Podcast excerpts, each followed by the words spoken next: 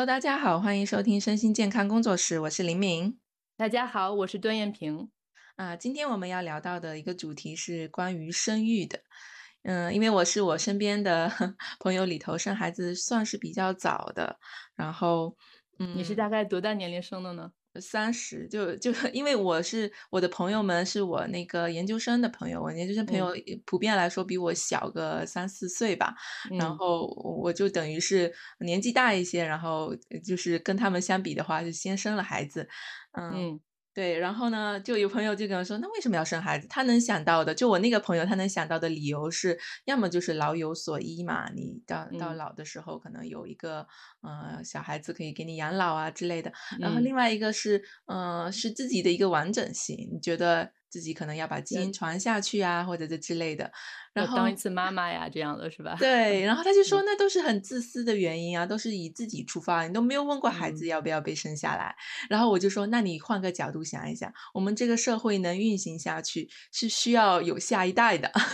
然后就包括就是，嗯，在荷兰社会，你要平均要生二点一个小孩。这个就是下一代的那个养老金才能继续发下 去。那你如果不生孩子，这个社会就没法运转了。那如果从这个角度来说，你不生孩子，你才是自私。所以我们都是有不同的角度来说，生孩子到底是自私还是不是不自私？但其实它就是，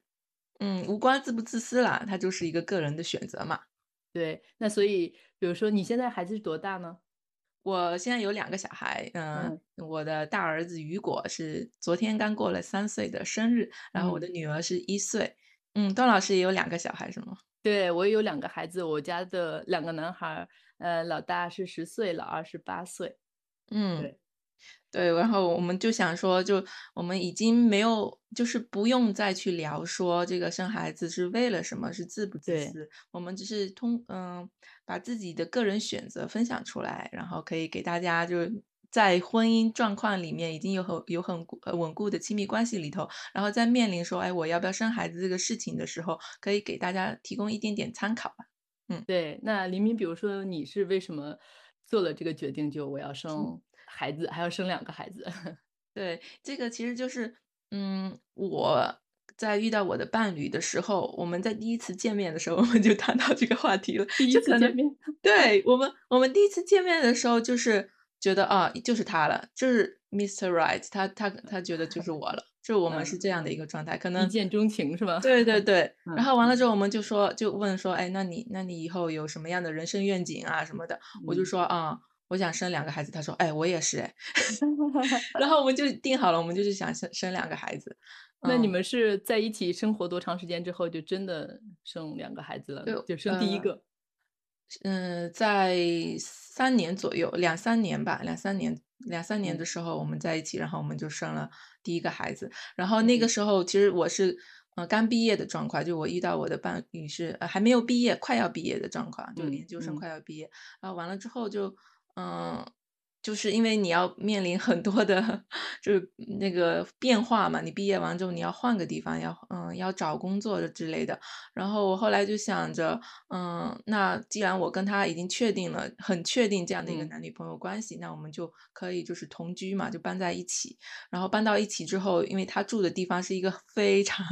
小的一个小镇，然后在这个地方，如果你的荷兰语没有达到的一定的程度，你没有办法找到任何工作。嗯，就什么都找不到。然后我就是尝试了可能半年左右吧，就很努力的找工作，结果就，嗯，碰壁嘛，就找不到。然后我就想说，那要不就先注册个公司吧。然后我就注册了个公司，做了一些旅行方面，就是定制旅行的业务，还有一些代购的业务。然后，啊。晴天霹雳，就是 疫情来了。疫情来了之后，这两个业务全都干不了了，就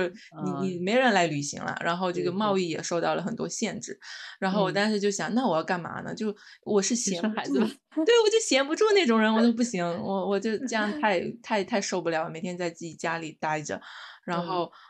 后来我们就想说，要不我们就先成家吧。就那正好那段时间是我老公，他就他汉斯嘛，我以后我们就用汉斯来说，汉斯是确定了一个很固定的工作，就是他有非常稳定的收入。然后我们就想，那我们就嗯，他那边是已经有可以支撑我们这个家庭运转下去的足够的收入，然后我这边可能就可以嗯，就考虑哎，我们成家吧。然后我们就就在二零二零年的就疫情的期间，就但我们怀怀孕的时候，其实并没有那疫情还没有多多多么严重，然后后来嗯。就生孩子那期间是疫情比较严重的时候，然后我就当时我就想说啊，还好生了孩子有事儿做，就是你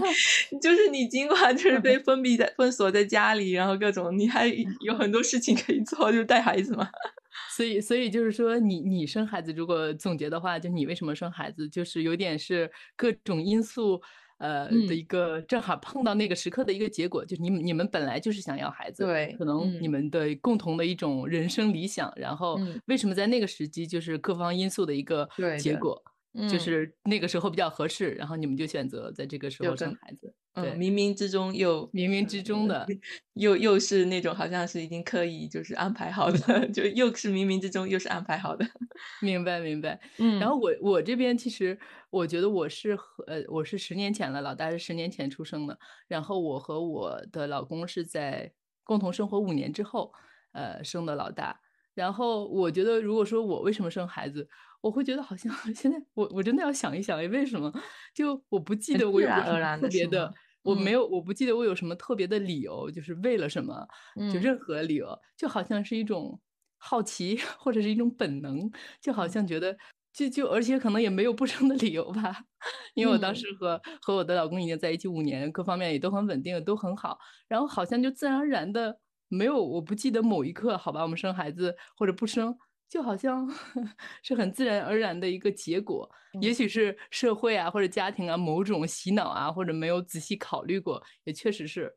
嗯但是就是当时的一种很自然的结果，所以我真的是没有仔细考考虑过我是不是生，还有为什么生，可能也真的没有预预料到生孩子之后会带来多么大的改变吧。因为可能我们看很多电视剧啊，包括书里，感觉都是特别浪漫的一个画面，然后夫妻二人牵着孩子的手在夕阳下散步啊，这种感觉。嗯 然后我当时和我老公的关系也很稳定嘛，就觉得哈，我们再来一个孩子就完美了的感觉，可能就是被啊某种画面，呃，嗯。裹挟或者是期待着，然后就就这样，老大就出生了。对，我在想说，我当时为什么会有这样的一个人生愿景，就是我遇上那个我的所谓的固定伴侣的时候，嗯其实这个所谓的这个种子，有想要孩子的种子，在我就是大学的时候，我那时候可能二十二岁左右，二十一、二十二岁的时候，我在看的一本书叫做《人生的枷锁》，就是英国的一个小说家毛姆写的，然后嗯他就是。嗯，他是一个嗯，就是腿脚是那个残疾的人，就是他走路走嗯。不利索，然后他人生就是有很多很多的枷锁，然后他有很多很多要去嗯。寻找的意义啊，各种的，直到他遇到遇到了他的 Miss Right，就是遇到了他的，呃，真真心想要去爱，去度过一生。的那个人，然后他们嗯。就决定生孩子，然后我记得特别深刻，他里头书里面写的一句话说，嗯。就是你决定生孩子那一刻，你就好像你这个人生的，就是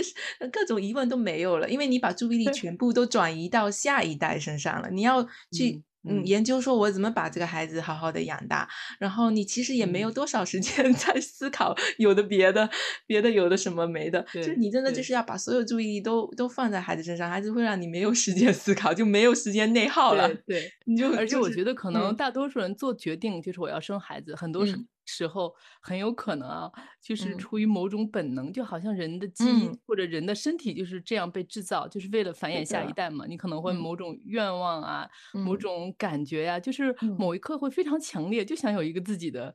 孩嗯，子。其实也不是说我要呃依靠他。给我养老，或者我依，靠他为我怎么，样争光之类，就是一嗯，种本能。一种因为你和另外一个人在一起感觉很好的时候，好像我我现在想起想要进入下一个阶段的那种对，就好像很嗯，自然的，就嗯，真的是没有什么思考的这种感觉，对。就自然的。我在想说，嗯，我嗯，们最近会在聊这个话题，可能是，嗯，就比如说我们在十十几年、二十年之前，我们可能就不会聊这个话题，大家就觉得生孩子就很自然的事情。但是最近就是会出来很多，嗯、女性主义和不不孕主义的那些观点，他嗯，们就觉得啊，我就是不生孩子，而且他这样的观点就放出来，放在网络上面之后，哇，点赞量特别高，就是大家哇嗯，呼声很高，我也不生孩子，我要自由，为什么要生孩嗯，子？为什么要被捆绑住？嗯，嗯。就可能是，呃，算是社会的一个变迁、一个发展，就自然而然会引。起的一个这样的一个讨论吧，你怎么看呢？对，我我觉得首先生孩子这个就是一个非常个人的选择，我们生也是为了自己，不生也是为了自己，还嗯有伴侣当然。然后如果想生的话，做好负责，就真的为嗯，这个孩子负责的准备。所以我觉得每个人确实应该，如果有犹豫的话，一定要想好，就是你绝对不是因为屈从于不管是社会还是家庭的压力，生或嗯。者不生，因为现嗯，在可能不生也是屈从于某种社会的压力，你要顾一点啊，你怎么能被孩子裹挟呢？就是如果嗯，你真的想生，你也做好了要负责的准备，你和，伴侣也真的嗯。准备好了、商量好了，那我觉得没有任何问题。如果嗯。你没有就是还在犹豫，那可能就需要再就是再等一等，就是嗯，不管做什么样的决定，一定，是个，人的，而嗯不是屈从于任何一方面的压力。因为这个孩子一旦出生之后，就不仅是个人的选择了。我觉得你选择生还是不生的时候是纯粹个人的，但是一嗯。旦生出来，那就是社会性的，你不可能随便就是不好好养他，或者是有任何问题，就成了一种就社会是可以介入的了。是的，对，你比如说你如果不好好养他，以后他会有这样那样的问题，都是都是会对社会造成造成一些威胁。对，确实你说的，社会也会介入来帮你管教这个孩子的。对，包除了嗯帮你管教，包括，嗯，呃，惩罚就就是。在在嗯欧洲，可能三个月以上，你你都不能随便堕胎，就他已经是一个生命了，就不是嗯你来选择留下还是不留下他。你说他在我的肚子里，我决定要不要。但三个月以上，反正在西方就是不可以随便堕胎了，包嗯，括生出来之后，你肯定是就是如果你有任何的，就是说举动，那可能可以进入犯罪的范畴，就他就已经不是你一个人的选择了。也不是你的私人财产了，他是一个独立的人了，其实是。对，就是这样，嗯所以一定要确实要想想好之后，或者像我们两个的情况，可能没有那么想清楚为什么生，但是至少和伴侣都做好了，觉得可以要孩子的准备，就是两个人嗯的关系已经成熟了，嗯至少有这样的一个条件吧。嗯，因为即使是即嗯使是这样，可能生孩子之后，呃，生活也会跟自己想象的有不一样。所以如果嗯，没有想好，甚至两个人关系还没有那么成熟，那可能就。带来的震动会非常大，那对这个孩子的成长也不是那么好。对，然后我们今天接下来内容可能就要，嗯，大概给大家提供一个就图景，就比如说还没有生想要生孩子，但是在犹豫的人，可能可以看一下我们这个有了孩子的生活是怎么样的。然后我我我觉得今天录的这个播客特别，就是对我来说挺有意义的，因为我呃儿子昨天刚满了三岁嘛，然后我嗯就想到。我可以记得我生他的过程中的每一秒钟，就是嗯。包括可能我要去生的前几天，我都记得清清楚嗯。楚我在干什么，我老公在干什么，然后我什么时候开始有的宫缩，然后我是怎么嗯。去到医院的，然后，嗯呃，医院嗯。里面是，呃，我因为为打无痛就是没有效果嘛，然后其嗯。实就痛的挺厉害，我整整就痛了二十五个小时才生下我的孩子，但嗯。是就生下的那一刻。嗯，真的，你的心里就是被你看到那个新生命的各种喜悦、那种感动就充满了，就我都全部嗯忘记了我之前是有多么的难受、多么的痛。嗯然后每次我跟我老公说起，就跟汉斯说起这样的感感情、这样的感受的时候，他都会非常理智的说一句：“哦，那是因为你体内的荷尔蒙，它分泌 分泌出来的这个止痛的荷尔蒙，是为了我们原始祖先女性，为了她们就持续能繁衍，所以就会让你忘记生产的疼痛，所以会让你就是继续传宗接代。”我当时就啊，好吧，但是其实这个真的因人而对，异，是是这样的，但嗯。是比如说我生老大十年前，就是我当然我也是像你一样就记得很清楚，但是嗯，我记得特别清楚的一个就是很反常的，就是他出生的时候我看他没感觉，哦，就是我嗯。想象我会多么的激动，哇，我的孩子终于出嗯。生了。然后我看他就觉得特别陌生，然后一点感觉都没有，就没有那种激动，也不是一点感觉没有，就是看着觉得，哎，这就是我的孩子，就 是我期待了这么久的一个，也不是觉得他不好，就是就是你看着一个好像跟你没有那么大关系的一个东西，一那你个生命。现在知道为什么会这样吗？因为正常来说，就是荷尔蒙会啪啪啪就给你爆出来，然后你就会，嗯，我现在也不知道，但是我听说有一些人，就他需要一点时间，反正我自己是大啊，概，一周到两周嗯之后，有一天我嗯。突然就有一种深深的，可能像你这种感觉，嗯。啊，我的孩子，我就突然找到了那种链接感，但是当天是一点都没有的，就当天的时啊，候，可能可能太累了，就像我我两个生孩子都没有，因为各种原因都没有打上无痛，反正已嗯。经 可能半死不活，就是已经嗯，就是已经很虚弱，的状态，就看嗯。着他，就就没有我想象中的激动，但是慢嗯。慢的会有。所以可能嗯也是因人而异。如果有一些女性她没有马上有，可能也是正嗯常的。我是经过了两个星期，但是老嗯二的时候马上就有了，所以我也不知嗯道是具体因为什么。嗯，对，可能也是你你说的可能比较累，然后荷尔蒙如分泌不及时啊，这各种的都有可能。嗯。对，对，然后我就想到，就是我跟汉斯，就是有，嗯，我在我怀孕期间，我们去参加了一次跟他那个同事的那个聚餐，然后他的同事都是爷爷奶奶的年纪，然后嗯他们其实他们的孩子都已经快要成为爸爸妈妈了，然后我怀孕的嗯时候，他们就在聊他们那个时候怀孕的经历，或者他们嗯生产的经历，就已经是三十多年前的事情，然后他们都每一秒都记得，你知道吗？这个就是嗯我 当时怀孕的时候，哇，太震撼了！你三十多年过去，你每你生产经历的每一秒都记嗯得。然后他当时嗯还跟我说，就是那些呃所谓的奶奶们，我们可以这么称嗯呼的话，告诉我说，就女性生孩子是一个非常就是辛苦、非常特别，然后非常怎么说？她用闪闪发光吧，一个时刻。嗯嗯他说嗯你，呃，这个时刻你跟其他人谈论多少次都不过分。你嗯都可以不停的在谈论这个事情。嗯如果别嗯人觉得很烦，那不是你的问题，但是别人应该反思一下，因为 对 对，我就觉得哇，原来是这样子吗？你怎么看呢？呃，比如我现在就是两个孩子，因为已经大了，就已经过了很多年，十年八嗯年就，但是嗯确实记忆很清晰。还有的嗯有的时候会就特别想再次体验那种怀孕啊，还有生产，还有哺乳，就这过程会让我很向往。但是每嗯次想到之后还要养，就哎算了，还是不生了。但是就是如果只是有怀孕的这个过程，我确实是就有一种向往。然后，嗯但当时的时候也并不觉得，因为肯定大多数人怀孕啊，包括生产都是有，还是身体上会有很多症状嘛。嗯对，嗯也许我我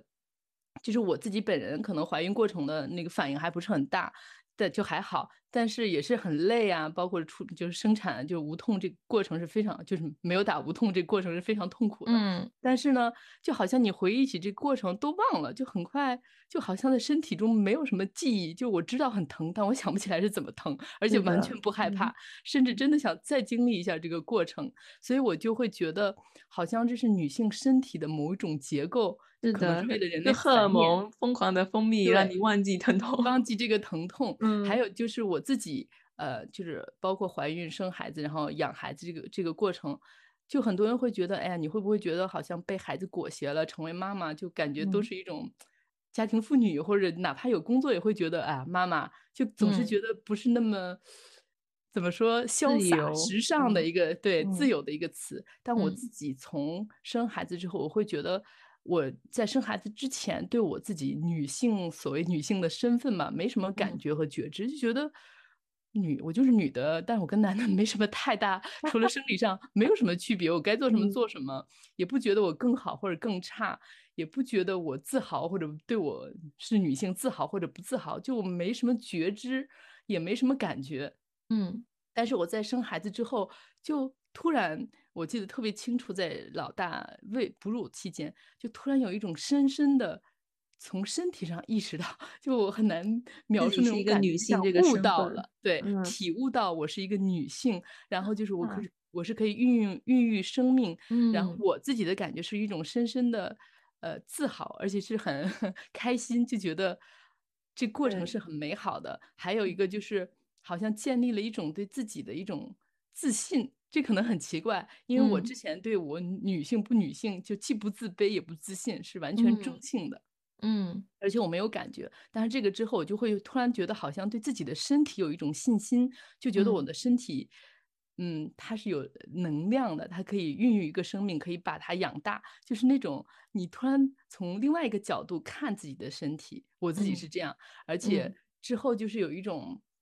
就好像好想好好的展现这种女性身份，比如之前我就不是会特别注意我要穿什么样的衣服，是不是相对来说让我觉得很美好，就不是觉得不觉得重要，也现在也嗯。不是说觉得有多么重要，但是我会想，哎，我想穿这件衣服，我想把我的女性的某一种呃，我体会到的快乐展现出来，或者我想用其他的方嗯。式展现出来，而之前我完全没有这个意识。我觉得你这个转变还挺特别的，因为我觉得很多人其。实他会在就是生孩子之前，就是把自己打扮的特别特别好看，然后觉嗯。得，哇，青春美少女。但你生完孩子就觉得自己是一个妇女，然后就不是很想打扮，就觉得随便穿就好。嗯。就有一些人啊，我不是说所嗯，对对，有人，我知道，嗯。然后包括我，就是其实我生孩子之后，嗯，因为你出门的时候很匆忙，你没有办法就是真的就给自己几分钟来打扮，我可能就是随便我今天穿了啥我就出门了，就就。没有时间思考这个。我可能是孩子还小哦，可能大一点会有比较多，的但我我是说可能主要是思想上的，就是说不嗯。一定我每天都有时间真的去，这样打扮自己，嗯。但我会发现我思想上也没有，我就是我觉得，很随便。可能我之前就已经嗯。就是很注意，想要就我，啊。呃，没有生孩子就二十来岁的时候，我都嗯。觉得我特别美好，一个女孩子，然后啊。就就就已经就是会很好的去打扮自己呀，什么各种啊，那，嗯。那可能就是个人的经历，就是说因为我在之前是没有女性感觉，嗯，对，所以我说你这个其实还蛮特别的，因为，我觉那得大部分。人可能是像我这样的一个历程。啊，那有可能，对。就嗯。是就是说所以说生孩子这个事情是非常个人的，就是别人比如嗯，说玲玲。你是这样，我是这样，不代表别嗯。人也会这样。但是就是是。所以说大家一定要遵从遵从自己的一种感觉，就是说嗯。不是说，呃，每个人生了孩子之后都会怎么样，可能都嗯。会，哎，就不打扮，或者是对就觉呃，得自己嗯。成了一个什么中年妇女之类的。但也嗯。有可能像我这种情况，反正我自己就一直觉得每一个孩子带给我的转变都是深刻的，都是带给我这嗯。种从女性身份，包括我的自己的一个力量上带有带带来很大的改变。比如嗯。说，呃，我就觉得，嗯，就就是觉得因为孩生了孩子这个事情，你关注的东西就跟以前不一样了，而且视视野就开阔了很多。就是你呃，我记得特别清楚，就是孩子出生之后，我看着街上的男男女女，就突然想到，原来每一个人都是被父母这样带到世界上的。然啊，后 就对生命有更深刻的理解，对，因为嗯。我自己想象就是自己当时 痛苦的生孩子的过程，我我当时痛的就快失去意识的去就在想，天呐，每一个人都是这么来到世界上的吗？每一个妈嗯。妈都是这么痛苦的。也不是哦，有有一些打无痛起效的，真的是没有什么痛苦，他就对对对。但是但是即使 是有无痛，它嗯。也是近几十年的事情，而且在对对对，中国，嗯。在我生我是在中国生孩子，在中国10年前都没有那么普遍，就是无痛。嗯，所以是，大多数嗯。的女人生孩子还是在痛苦中就是生嗯。出来的，当然也有极少的幸幸运的。但是我嗯。当时就是这个过程让我意识到，我当时看着每一个人就想，原来每一个人都是这么来到世界的，就是突然对生命有有了一种敬畏。然后我就想到嗯。某一些战争的场面，就每一个人就像炮灰一样这样打出去，瞬间就没有哦。了。但是她从出生长到那么大，是一个母亲背后这样的一个生产过程，还有她每一天这样的一个喂养，然后突嗯。然间就是可以在某一场战争或者某一个事件中，哦。瞬间就没有。所以那一刻就突然觉得，我我会想关注更多世界上的一些事情，让每一嗯。个人的生命不会变得这么的就是没有价值，就是这样被当做炮灰使用。嗯，还有包哦。括其他的很多就是让我打开视野的角度，就是你去嗯。看，呃，超市的产品啊，你去一个地方玩儿，会看到这些设施是不是适合有孩子的人啊，这些在我们单身或者就没有孩子的时候，完全不会注意到的一些细节。嗯，对，确实是。嗯，我我刚才就你刚才的描述里头，我就会想到就影业，就是他研究基因的一个，呃，专家吧。他说到一句话说：“人类能够得以存存活到至今，主要是靠女性。”主要是女性的功劳。对，他是然他是为什么这么说呢？因为是女性有这个生育的功能，主要是，嗯。嗯。因为男性没有嘛，就有这个生孩子的这个子宫啊的功功能。然后我就想到就是我我怀孕的时候就就真的是吃了很多苦，因为我从孕吐特别严重，我二胎甚至就吐到我就是生的当天早上就一直在吐，就基本上没有办法，很难享受吧，很难享受我的。孕期，就很很痛苦。然后，嗯，但因为我有一个很给力的老公嘛，汉斯就一直就很给力，所以我就虽然很痛苦，但也是，嗯，怎么说，很很还是挺挺幸福。对，很幸福嗯。的感觉吧。然后，嗯，我生产的时候也也挺难的，因为痛了很久，然后无痛又没有效果，然后无痛又给了我一些副作用，就让我 觉得很难。但是这些难远远都没有养孩子来的难，我的天呐，那个心酸。因为因为你现在嗯。孩子还小，然后你现在遇到的困难主要是身就是身体方面的吧，对，就是。嗯，嗯，就睡习不好，因为我生了两个睡渣嘛，就不睡觉的孩子，就嗯，真的很难。然后我们可能接下来想要聊一下，就是我们是在呃，你包括包括你是也是在西方养育孩子，我们在，可以聊一下中西方就是带孩子这方面的差异，以及我们这里头体现的女性主义的差异。然后我我，想要分享的一点可能是，就我在那个刚生完孩子之后，我们这边有那个上门的护士嘛，来护理，嗯，嗯，然后就一一周的时间，就一周嗯，时间护理完了之后，嗯，他们。就走了，完了之后就父母上手，就是新嗯，手。爸爸、新手妈妈自己带，嗯，就没有什么帮手了。然后嗯，这个。可能是西方里头体现出来的女性主义，她觉得说我学了如何养育新生儿，然后我学了所有的知识，我就可以了，我是可嗯，以做到的。就是我嗯，是一个非常坚强、非常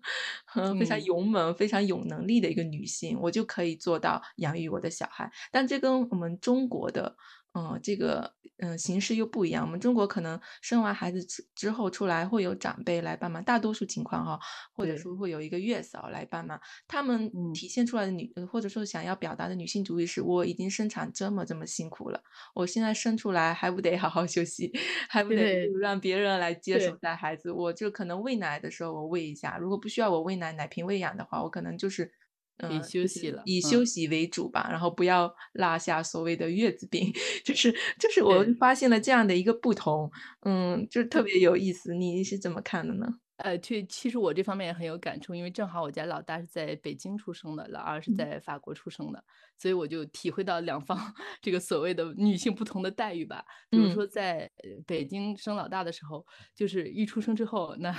所有的护士啊、家人啊就全都接手了，你就基本什么都不用管了。嗯嗯嗯，然后就是比如你要想起来去看一下孩子，一如果护士还看到还说：“哎，你赶快躺着，不要动什么的。”然后嗯呢，在法国出生的时候，就是我刚当天生完，就下午那个护士来查，就说：“呃，那个你可以穿衣服起来了，可以去看看孩子啊什么的。”然后那个说你可以去喂奶啊之类的，就当嗯天啊。然后我当时觉得还很累，就不太想起来，就就嗯，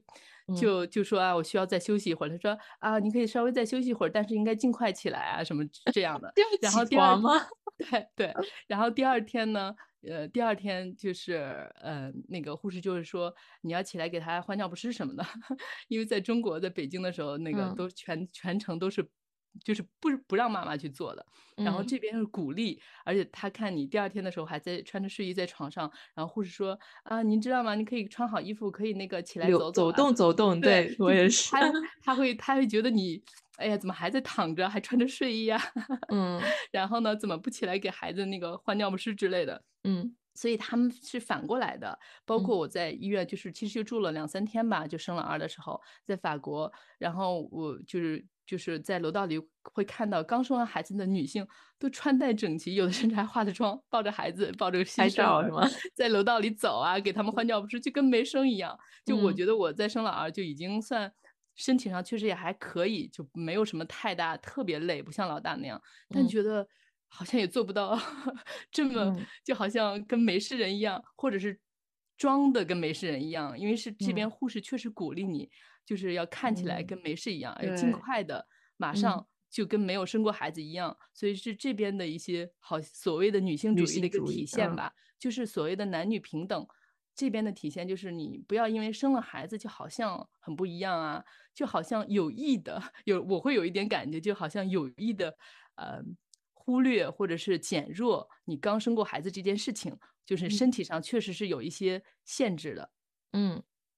然后中国是相反的，会夸大，可能会有某种程度的夸大嗯，啊。对。对，所以我在这两边动这一点是让我非常 就是没有法办法接受的，就是你可能其实已经需要，或者说你生理上其实很需要要去走一走了，但是父母就说你不能动，这个真的对，所以这是两个极端嘛，对，就是嗯，两个极对，端。所以我自嗯己，嗯，就会取取中。所以我嗯自己比如说这个老二生完之后，我爸妈是过来的，他们因为我嗯家里是老二，因为老大也很小嘛，所以我要呃我老公要工作，所以有人来帮忙一下，然后这样自己身体恢复一下。所以我是我觉得那个时候来帮我是非常好的一件事情，因为你自己身体 要照顾好，你才能更好的照顾孩子。我觉得这个特别重要，而且这个就是不需要跟任何人比，因为确实每个人的体质是不一样的。的就有一些女人生嗯完孩子，可能真的三天就真的跟没生一样，就嗯不光是中国人啊，就西法国的女人有这样的，中国女嗯人也有这样的，对，但我我是这样的，我是生完孩子两个小时我就出院了，然后基本上没什么就问题。没事儿了。嗯，但，也有有有一些女嗯人，就法国女人也是有这样的，就是她一两个月或者甚至更久都觉得虚弱，或者一两，年她觉得身嗯，体状态跟以前不一样。法，国有这样的，但是法国女人呢，他就会就或者不不把它归因为是因为生孩子，或者要尽量的让他赶快过去，会觉得哎呀，我怎么能因为生一个孩子就显得这么弱呢？他会很否定自己是因为这个受到影响。嗯，给自己然后中国可能嗯，对，中国可能会说，哎呀，我生了孩子身体就一直不好啦，就可能也会带来某种借口吧。反正我自己会根据我自己的情况，我知道我大概是需要多长时间的休息，需要什么长什么样的休息，我会需要什么样的帮助，然后我大概能感觉到我什么时候恢复正常。我是基本上会尽量的去感觉自己的身体，不管中国怎么说，不管法国怎么说，我，觉得我嗯。需要什么。嗯，我觉得可能每一个嗯妈妈都应该是这样子的，就要对自己的感受有充分的觉对，要知，要知道什么是对自己是最好的，对嗯，然后敢于挑战别人对你的这种怀疑。你说别人会说你可能没那么累，我说你怎么知道？我我是我，我。知道，对，对，嗯就是说包括中国，可能有一些人会很排斥坐月子，就是如果就是你觉得你需要还是不需要，你自己决定。自。己比如，说我在生老嗯。大的时候，我会发现我我第一周我是自己根本就不想洗澡的，因为我会觉得嗯。墙到处都是风，就是不是妈妈或者老人说啊你有风要戴上帽子，我真嗯。的觉得到处都有风，就是屋里五月的时候就到处都是风，我在屋里自己会戴帽子，在老二的时候就没有这种感觉，所以我就不会去做这样这样的事情。嗯。然后，呃，在老二的时候，我一个星期我就想出去，我就觉得没有问题，我不觉得有什么风。然后嗯，老大就会有，所以我就会根据自己的感觉，比如我就真的，不洗澡，因为我自己感觉有风。但第二个的时候，我觉得真的没事，一个星期我就出去了。所以嗯我觉得，嗯，自己一定要时刻。就是经常观察自己吧，可能在生，孩子之前就嗯要做的一个功课，就是嗯经常去感觉到自己是什么样的一个状态，然后需要什么。而不嗯。是跟从书上或者其他人的说法。尊重自己的感受。对，我对，我们刚才说到了，就是中西方，嗯，嗯就是刚生产完的妈妈对这个女性主义可能有不不同的表现，但其实我发现了一点，就是相似性，就是大目前啊，我们近几年来说，我们对女性的一个看法，其实是她大家都会觉得说，我们要先做自己，然后才是嗯妈妈。就是嗯。很强调这一点，说我先是自己，我一我才是一个妈妈。然嗯。后我就想到，嗯，这一点有我有一个很很惨痛的例子想要分享，就是，嗯，我其实在我小孩四个月之前，他其实我知道，我有预测到是带新生儿都是很辛苦的，我也学了很多很多的技技巧吧，就是嗯。在我怀孕的时间里面，我看了很多书，看了很多嗯、呃育儿的知识，我知道怎么带孩子，我知道这是难的，我做了很多的心理准备。然后嗯，但是我会有心里会有一个愿景，就说这个孩子可能到四个月或者到六个月的时候，就好了。对，就嗯会嗯、呃喝奶的间隔会延长，然后他会睡得好一些，我就可以就嗯休息好一些。我有这样的一个期盼和愿景。但是我的孩子，他其实在四个月之前他还行，就是很规律，就是很正常的，我我我预能预想到的那种新生儿的那种状呃那种状嗯态。然后到他嗯四个月的时候，他突然间就不睡觉了，就睡得非常的差。他之前嗯可能可以连着睡，嗯，可能三四个小时再起来喝奶，然后到四个月的时候，经历了一次睡眠倒退期之后，他隔可能半小时、一小时，他就会醒过来，疯狂的哭，就是嗯你啥嗯也啥也就不管用，你只能抱着他走来走去，抱着他走来走去。我那时候真的是崩溃了，你你你就是没我没有帮手的，就基本上嗯就我跟我老公，然后我老公他还有嗯、呃全职的工作，然后我那时候我就觉得我应该要负起主要的照顾孩子的责任，然后我整嗯个晚上几乎是没有睡觉的，我就一直嗯，要抱着他，然后。那持续了多久呢？这样的情况？嗯大概可能两三周时间，我也看了关于睡眠睡眠倒退的这个信息嘛，嗯他们大大部分会说，哎，你这个可能会持续两周左右，然嗯后就会好一些。然后我就说，那这两周左右我就忍一下吧，我就坚持一下，然后晚上没睡觉，第二天起来其实也没有睡觉，又要带孩子，又要喂奶，又要各种事情，然后我就坚持了两周，发现，哎。他并没有好转，他的睡眠倒退期没有过去，他依然是这个样子，然后我就崩嗯溃，我就联系我们这边的儿保中心嘛，我说那怎么办呢？然后他们就说，那你让他哭，就是做所面所谓的睡眠训练，嗯嗯，就让他嗯哭着睡着，然后他要学会自己安抚自己。然后我当时其实是呃持有怀疑态度的，我就说，因为嗯。看了很多亲密育儿的那些知识，就是嗯心理学上对心理学上是反对这样的一个方式的，对对对，但我已嗯。经没有办法了，我没有帮嗯。手，我快要崩溃了，快可能我觉得我快活不过明天了那种感觉。我说那我就嗯。试一下吧，然后我们就试了几次，就是让他哭着睡着。嗯。真的，他在撕心裂肺的哭，我的心是那种流血，就是撕裂的那种痛，嗯嗯嗯。就是我我我我不知道该怎么形容这种感受，就是就是我在听着那个嗯、呃那个嗯，我们叫 baby phone，就是那个监视器的里嗯头，他在疯狂的嘶吼，但是。嗯，你不知道要不要上去，就是我很想很想上去，但是我又觉得嗯我他已经哭了这么久，我如果上去，是不是我们睡眠的那种效果就没有了？前功尽弃了对，前功尽弃的感觉。我说我嗯是不是要再忍一忍？就是反正他在上面哭，我在下面哭，就是嗯，那最后嗯最后效果怎么样呢？没有效果，就是他依然是这样，他可以一哭哭一个小时就不停的，一直嗯疯狂的哭。然后我就再联系了儿保中心，他说，嗯，那你再试一试，再延长一下。我当时就，哦天呐，是是这样的吗？然后我就真的在听嗯了他们，再继续试，因为我们新手妈妈嘛。我们没有什么就是那个所谓的参嗯考或者什么的，我也嗯不知道，那时候也不知道说有一些小孩是，嗯、高敏感小孩、高需求小孩，他们不会屈服的。然后我就继续试，然后其实我们试了很长一段时间，我已经不记得多长时间。他是每天晚上就是疯狂的嘶吼，哭着入睡，然后嗯但是他嗯夜里还是依然就是一一个小时、两个小时就醒过来，就没有用，基本上没有用。然后后来我突然间意识到，哎，这个方法可能是没有用的，可能是，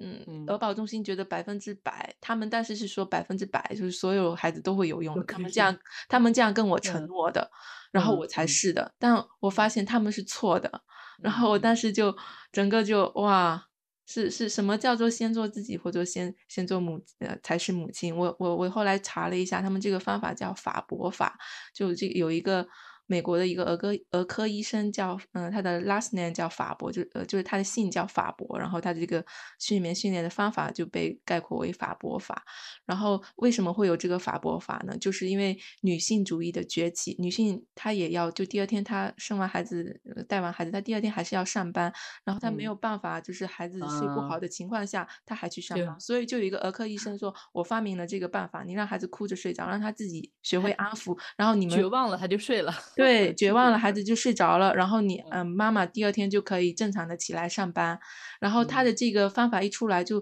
得到了所有女性的追捧，也不是所有，大部分女性嘛，就职场的那嗯些女性的追捧，就觉得哇，我终于可以让我孩子睡好了，我第二天还可以做自己，第二天还可以去上班，然后就开始风靡起来吧，然后风靡了一段时嗯。间吧，就反正就我呃汉斯的那个年代吧，就是二三十年之的的期间，就一直在风靡这种方法，然后包括西方现在也一直在延续沿袭这个方法，但是这个方法在近几年其实受到了很多心理学家的。嗯，怀疑跟跟跟提出很多的批判，他这个方法对孩子的嗯心理伤害是很大的，就是嗯嗯。不管是好不好带的孩子吧，其实都会有一些伤害，但有一些可能敏感度没有那么高的人，他可能更呃快屈服，对，更更更快的屈服，或者更快的没有那么受影响。但是如果你是一个敏感度很高的兰花宝宝，就是我们有一一本书叫做《兰花和蒲公英》，如果用敏感度来区分的话，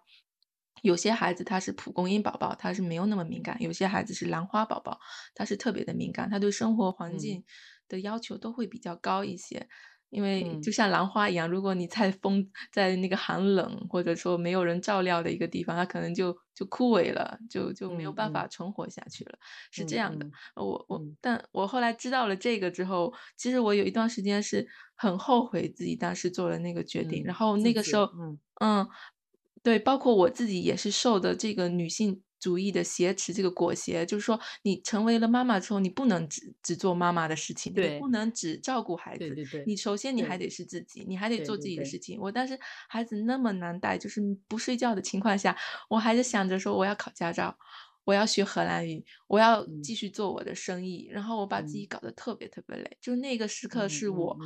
觉得我失去了自己的时刻，但他并不是因为我，呃，想着说我全身心照顾孩子，然后我不照顾自己，然后我把我所有的注意力都投在孩子身上，而是我在一个其实很艰难的一个情况下，我还被所谓的女性主义裹挟，我对自己的要求，对我还的女性主义的这个表现是对自己有一些要求，不要成为只成为妈妈。是的，我就觉得这个就是让我觉得很就是很想分享的一一件事情，就是。嗯，可能，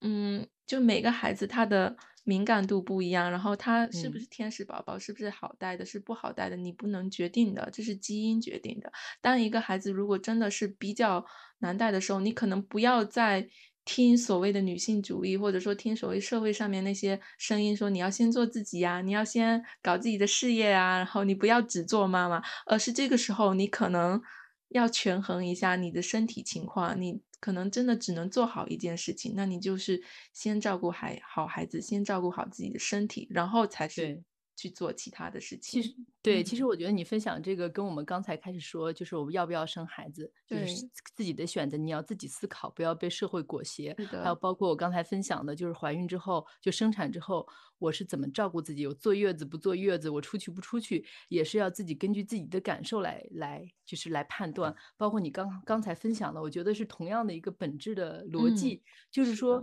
你要自己根据你自己的状态还有情况，自己孩子的情况，你有自己的思考和判断，而不被任何权威、呃社会、家庭，还有任何其他人的声音，嗯，就是所影响和和裹挟吧。就是你你你自己。你觉得是什么样的？当然，我们都会有这样的一种 风险啊。我觉得是这样，结果我最后搞错了。大家说，你看我跟你说过吧，就是，所以我们就会有这样的一个压力。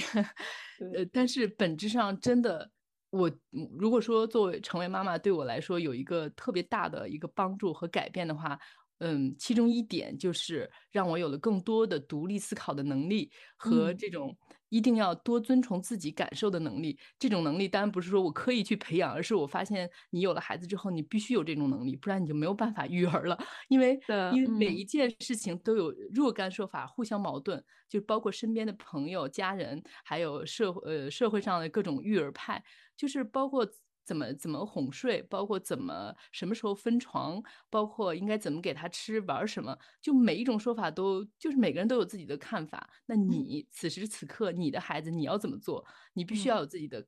看，就是自己的独立的判断和思考，而且。就是我像我们都有两个孩子，我发现有两个孩子之后，就是更明确了。就你发现，嗯，就哪怕我自己判断过对我家老大合适的，我用到老二身上不合适了，就我只能换一种方法。所以你就会发现，好吧，那大家不管是谁给出的建议，他可能都是基于自己有限的一两个孩子或者最多三四个孩子的经验。那那些专家，就所谓专家，他也是基于什么大多数孩子。也许你的孩子就像你所说的是兰花宝宝，嗯。对他可能就真就正好不适合，所以我觉得就每一个想成为妈妈或者已经在成为妈妈或者正在挣扎中的，真的是特别重要的，就是你要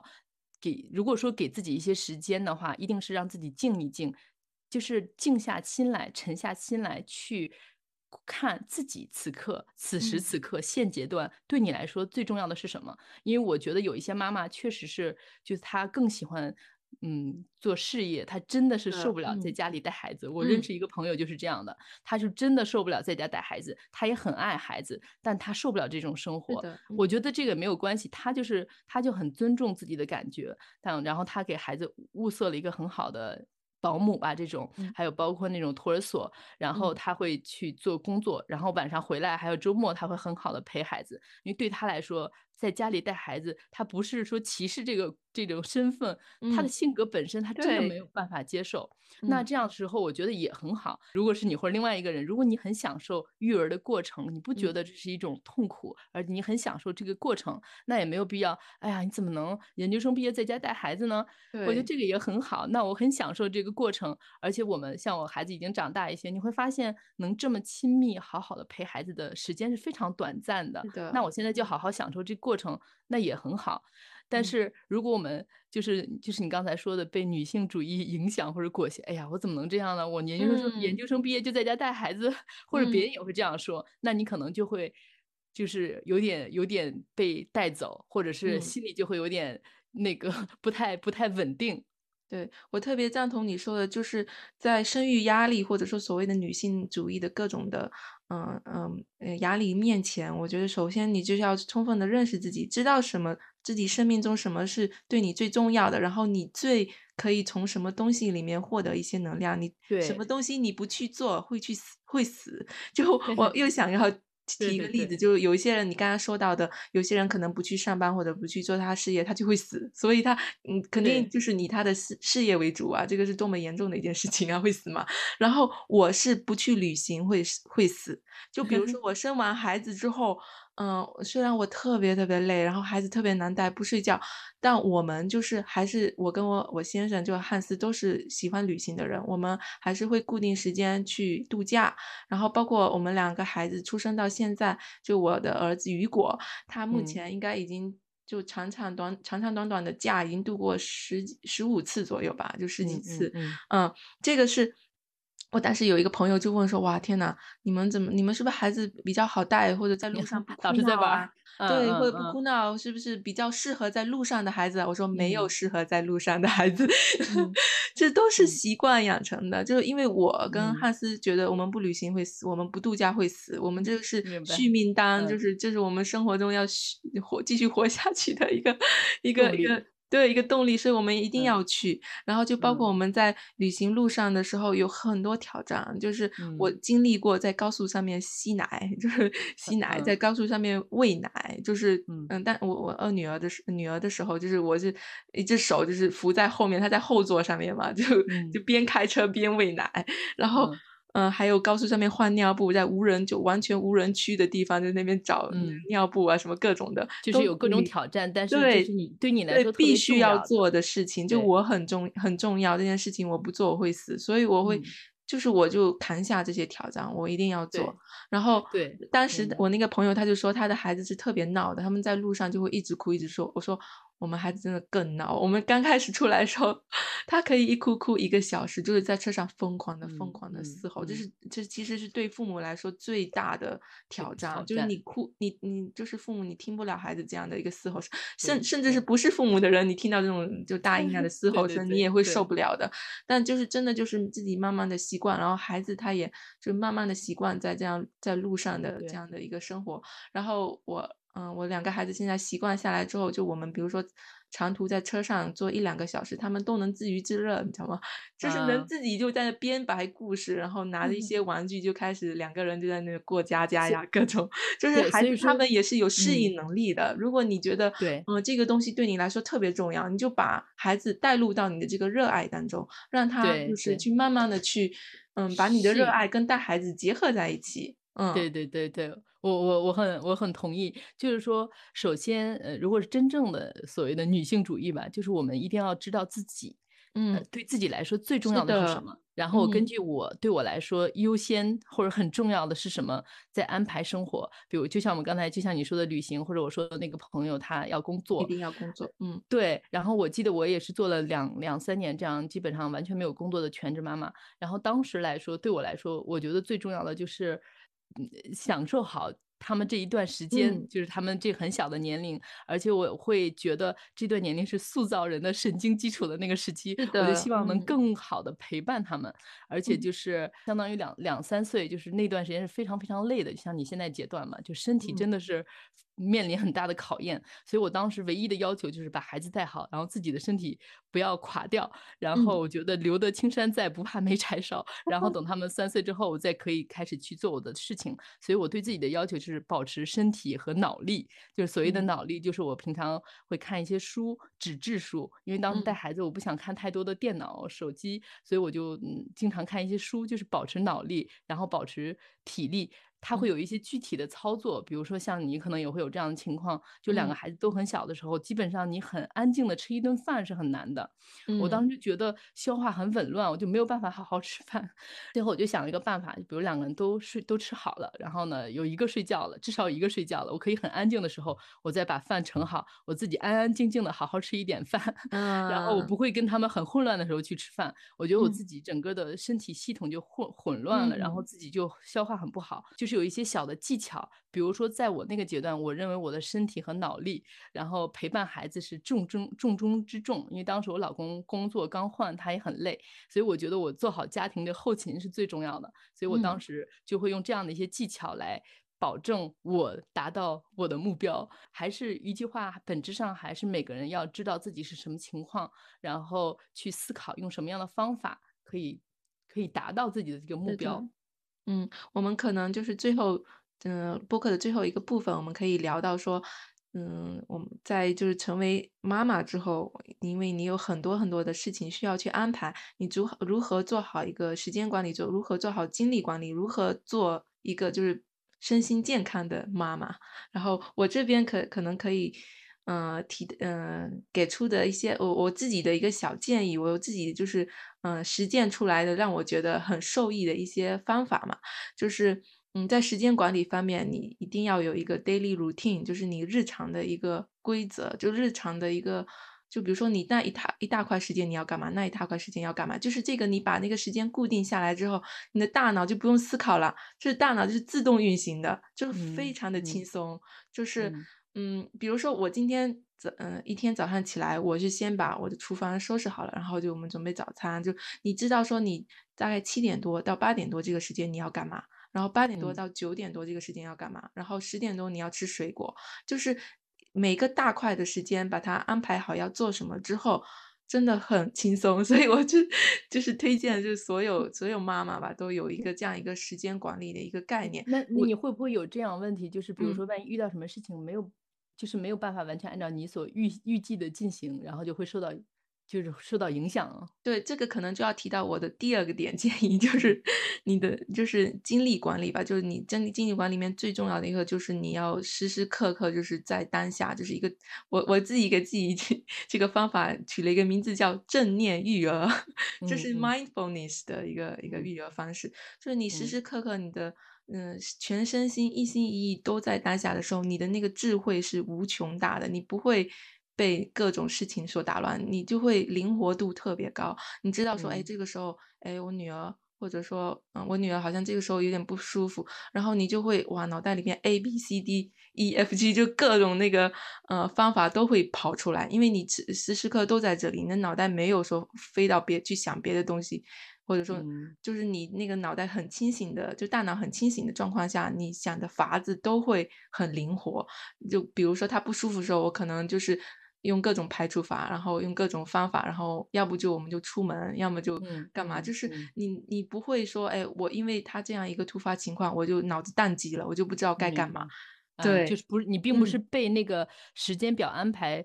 对。困住的是吧？对，时间管理不嗯。是说你非要在这个时嗯。间做什么事情，是说你嗯。大概有这样的一个就是顺序，就说我这个完了之后，我可能是要做这个，然后我这个完了嗯。之后要做这个。就孩嗯。子睡完觉之后，我可能吃一个小小呃，小零食，吃完小零食之后，我们可以，呃，室内或室外玩一下，玩一下之嗯后，我们可能就是嗯嗯。做饭时间。就大样大块的一个时间固定下来之后，你的脑子是会很轻就很轻松，你不用每一嗯。次决定，你的脑子都要飞速快速很努力地嗯，运转，说，哦，我等一下要干嘛我等一下要干嘛。但你嗯嗯。形成了这样的一个 routine 之后，是很很容易的。就我觉得这个可能更适用于就对那个，呃，职场妈妈来说会更加地更加的有帮助。就因为她职场妈。妈，你可能，呃，时间没有那么多，嗯。对，时间没有那么碎没有那么碎嗯。片化。那她有很大块时间说我这个时间就是我工作的时间，然后全身心地嗯。工作，然后中间就是，嗯，是休息的时间，吃午饭的时间就是休息。然后下午然后晚上的时候，那个呃，你就是全身心的做一件事情，你没有你的脑力其实没有耗费特别大，这个就可以做好很好的一个精力管理。嗯，嗯，然后这个让我想嗯。到就是其实生孩子很多人说啊，去带孩子好像就很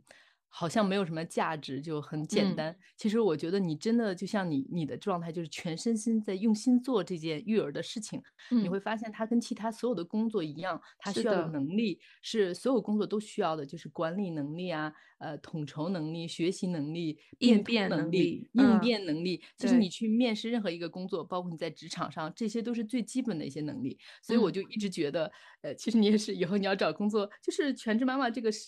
真的可以写入简历。如果你说我孩子带的非常好，如果现在是面试官，我会非常感兴趣你是怎么做的，我就可以看到你背后的一个底层的能力。其实这嗯，个这个真的是相通的。从，这一点上，我觉得如果有类似，就是比如说现在不得不做全职妈妈的妈妈，如果你换一个角度，你现在做的就是最有价值的，而且他你所做的事情如果能做好，就育儿这件事情，嗯它代表的能力并不是简单的，好像谁都可以做好的。呃，嗯，就是它是代表的是同一种能力，甚至比其他的工作更难，因为所有的工作都有休息的时间，而这件工作没有，没有。我们上。厕所都得抱着孩子。对，所以所以就听到你分享就怎么做一个更健康的妈妈，我我又想到这一点，就是真嗯的觉得妈妈们一定要为自己有自信，就是你能做好这件事情，本身就是说明你是有很多的能力，那个底层嗯。能力在的。嗯，嗯然后我我我就是想到说，其实还有一点就是我我们嗯之前也聊到过，就是嗯妈妈可能还得就是保持有一段时间是就一天或者说每周有固定的一个时间是有完全完完全全属于你自己的，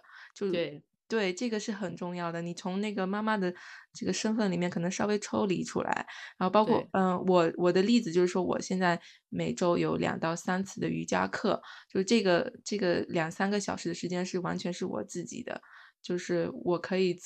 就是在这个时间里面运动，然后做一些冥嗯，想，然后做做各种的所谓的那种修复工作吧，就是把我的嗯，把我嗯那个大脑再重新充一点，更充更多的电吧，然后再投入到更好的育儿生活中。然后包括我现在是要获取更健康的多巴胺，比如说你出去走一走，就是呼吸新鲜空气，这也是呃也算，嗯，或者说做一些简单的运动，这也算。然后或者说是。读一些嗯读一些书，这个也算是获得一个健康多巴胺的方式。嗯，对，而且我觉得还就是按照你这一点可以延伸一下，就是呃，可以和孩子一起做这样的一起，活动。嗯对，比如你运动，你可以带孩子一起动，然后你去散步，可以正好就一起正好带孩子散步。嗯然后你你想看一本书，然后你给孩子一本书在旁边一起看，然后嗯就是就是尽量把自己就是能够对自己充电的活动和孩子的活动安排在一起，而不是总是在以孩子的活动为主。因为很多妈妈可能就总是在安排孩子的活动，就是嗯，说尽量找，一些能兼顾到的，不仅是孩子的活动，就是两个人都都都兼顾到。特别是像我，现在孩子已经稍微大一点八岁到十岁，就我们可以就是有交集的活动就可以越来越多，所以就是尽量多安排这样的活动，这样就不用花费双双重的时间和。精力嘛。而且这样还有就是孩子和父母的一个，呃，亲密的交流的时刻，所以这个这样这也是一个 技巧吧。嗯，然后我就想到，其实我在生完雨果之后一两个月吧，我就开始就跟他一起做瑜伽，然后我们就嗯，天天就在对，垫子上面做做瑜伽。然后他，嗯，呃能坐起来的时候，或者说能趴的、能爬、能翻的时候，我就跟他一起叠衣服。就是我们可嗯，能我们洗好衣服之后，烘干机烘完之后，我就把衣服就弄到房间里面去，跟他一起就是在地板上面，我们一起来叠衣服，就我们一起来嗯，享受这个做一些事情，对，做一些家务。然后后来，他再长大了一些，他特别喜欢吸尘，你知道吗？我一直拿出吸尘器，他说：“我来，我来。”然后就开，始帮我们家里做吸吸尘的这种工作，就把他带入到我我日常的家日常生务。活中，对，对，然后包括我做饭，他也嗯，站在我旁边，我们有一个学习对，塔，然后他就站在我旁边，他也在玩玩别的东西，玩水啊，玩那些他对自己的对对，玩具，然后我在那边做饭。对，这样就育儿和那个什么家务，还有自己成长自己充电两不误。所以就，很多人说，呃，西方也没有帮手，你怎么能自己带孩子啊？就是西方女人怎么能 就一个人嗯，带好几个孩子？其实都是这些，就是不把孩子的活动和自己的活动分开，还有就是把嗯。孩子就纳入到日常的一些日常家务、日常的活动中，这样对孩子也很有好处。当然也并不是所有的孩子可能都像你儿子雨果这样配合啊，比如我儿子有一些事情，我做瑜伽，他在那儿捣嗯，乱，他根本就不做没，有，他两三个月的时候也捣乱吗？这一两个对，就是。就是我儿子一直就捣乱，他就一直可能不喜欢还是怎么样，就是啊，说可能不是所有的孩子都会配合父母的一嗯。些活动，但你嗯，可以多尝试几种，因为每个，孩子确嗯。实不一样，你可以这个不可以，你可以换一种活动，就肯定会有一些活动他是会愿意做的，就是大家不嗯，用因为可能这个，哎呀，他说李敏孩子可以，我孩子根本就不行啊，那怎么办呢？啊，就是嗯，说这个逻辑是这样的，不代表，大家都嗯。会这样适合，就是都是这嗯。样，就你可以多尝试一些，呃，就是能让孩子感兴趣的活动。嗯，对的，然后我自己就是嗯在李敏这些建议上，呃，我觉得，嗯，还有一点挺重要的，就是一定要处理好自己和伴侣的关系很重要，因为嗯因为就是自己和伴侣的关系就相当于是父母嘛，或者是战友、队友，呃，是爸爸妈妈，就是两个人的关系是核心。就是如果两个人有时候状关系没有那么好的好的时候，首先孩子我觉得是可以感觉到的，还有就是，呃，就是互相充电嘛。尤其像我们在法，我在法国，你在荷兰，我们都是四，就是长期主要是一家四口，基本上很少有其他人在，所以嗯两个人的状态还有互相的支持 和互相的理解是非常非常重要的。就嗯，是有的时候，比如说你很累，然后老公跟你沟通一下，或者老公很累，你和他沟通一下，然后两个人互相鼓励、互相理解，马上状，态就可以嗯好很多。所以两个嗯。人如果有一些矛盾或者有一些问题，就包括我们刚才说的所有的一些方法，可能就都没有一种能量和 那种环境和气氛来支撑了。嗯，其实，嗯，就你刚才说到这点，让我想到，嗯，我如果睡渣的时候，就睡特别不好的时候，我那个时候就觉得，哇，我很体谅我的老公啊，我我他上班真的很辛苦啊，然后我嗯。就要自己就是，呃，撑着，我就是坚持，我就后面后面嗯，我坚持到我不行的时候，我就我就爆发了，这其实是对自对别人不负责任的一个对情对。况，就是我老公突然间，哎。怎么回事你之前好像都好好，突然间你怎么就不对对对行了呢？我那个时，候做的举动就是半夜我突然间受不了了，我就把那个哭的孩子就就塞到我我汉斯旁边，我就说：“我受不了了，你看吧。”然后我就走了，就我走到楼下沙发，我也很委屈，我在那疯狂嗯的哭，流眼泪，我说：“我太累了，我受不嗯了了，我坚持不下嗯，去了。”但是他也非常的迷惑，很困惑，说：“怎么回事儿？他之前都没有提过说他很。受不了，他怎么突然间把孩子塞给我？”然后我就就你你说的这这伴侣之间的那个沟通特别重要，而且要及时沟通，就不，要积累。通。然，后我完嗯了之后，我就开始跟他说，其实我真的非常累，但是我会想到说你，嗯、上班，你在，嗯、在赚我嗯，们全家人的费用，其实很辛苦。然后我就觉得我在家我就得怎么样这样。然后他就说，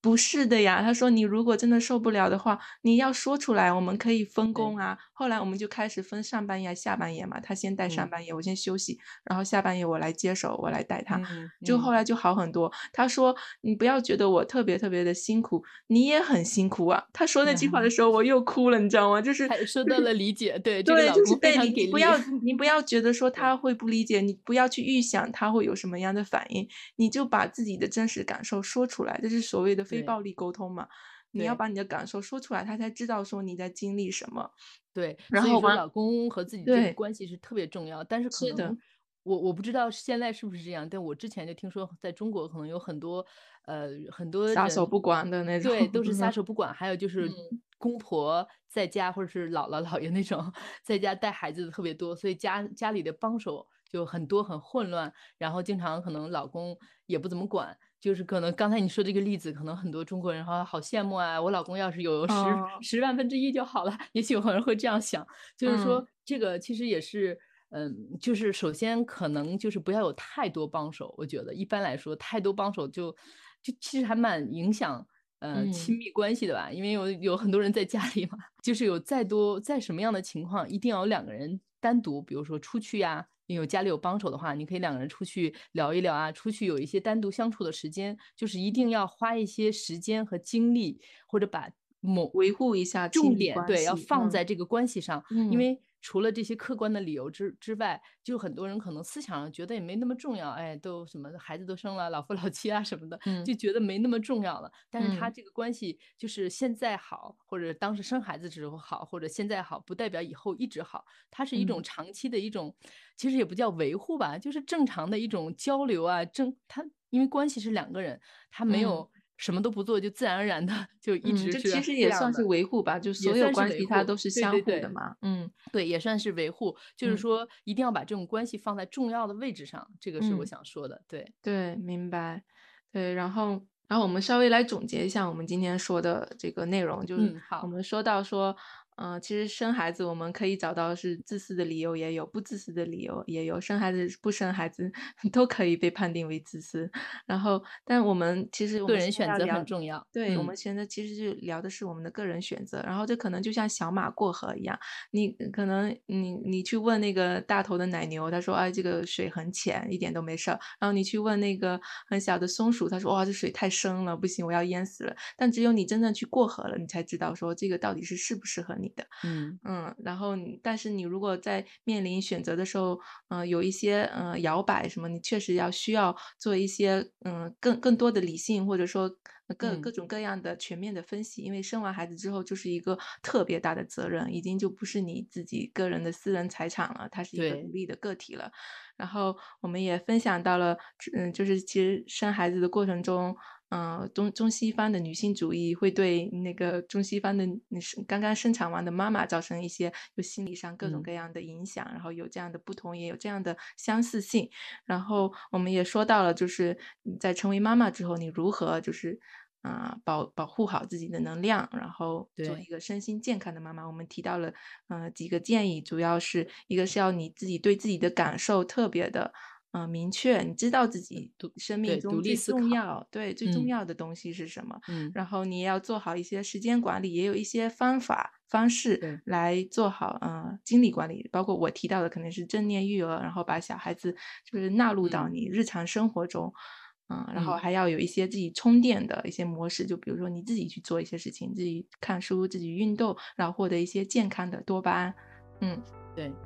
然后最后也是不要忘记要照顾好自己和老公的关系，就是伴侣的关系。对的。然后这就是我们今天的节目，然后感谢大家的收听。对，感谢大家的收听，希望大家都能做一个身心健康的妈妈。好的，再见。再见。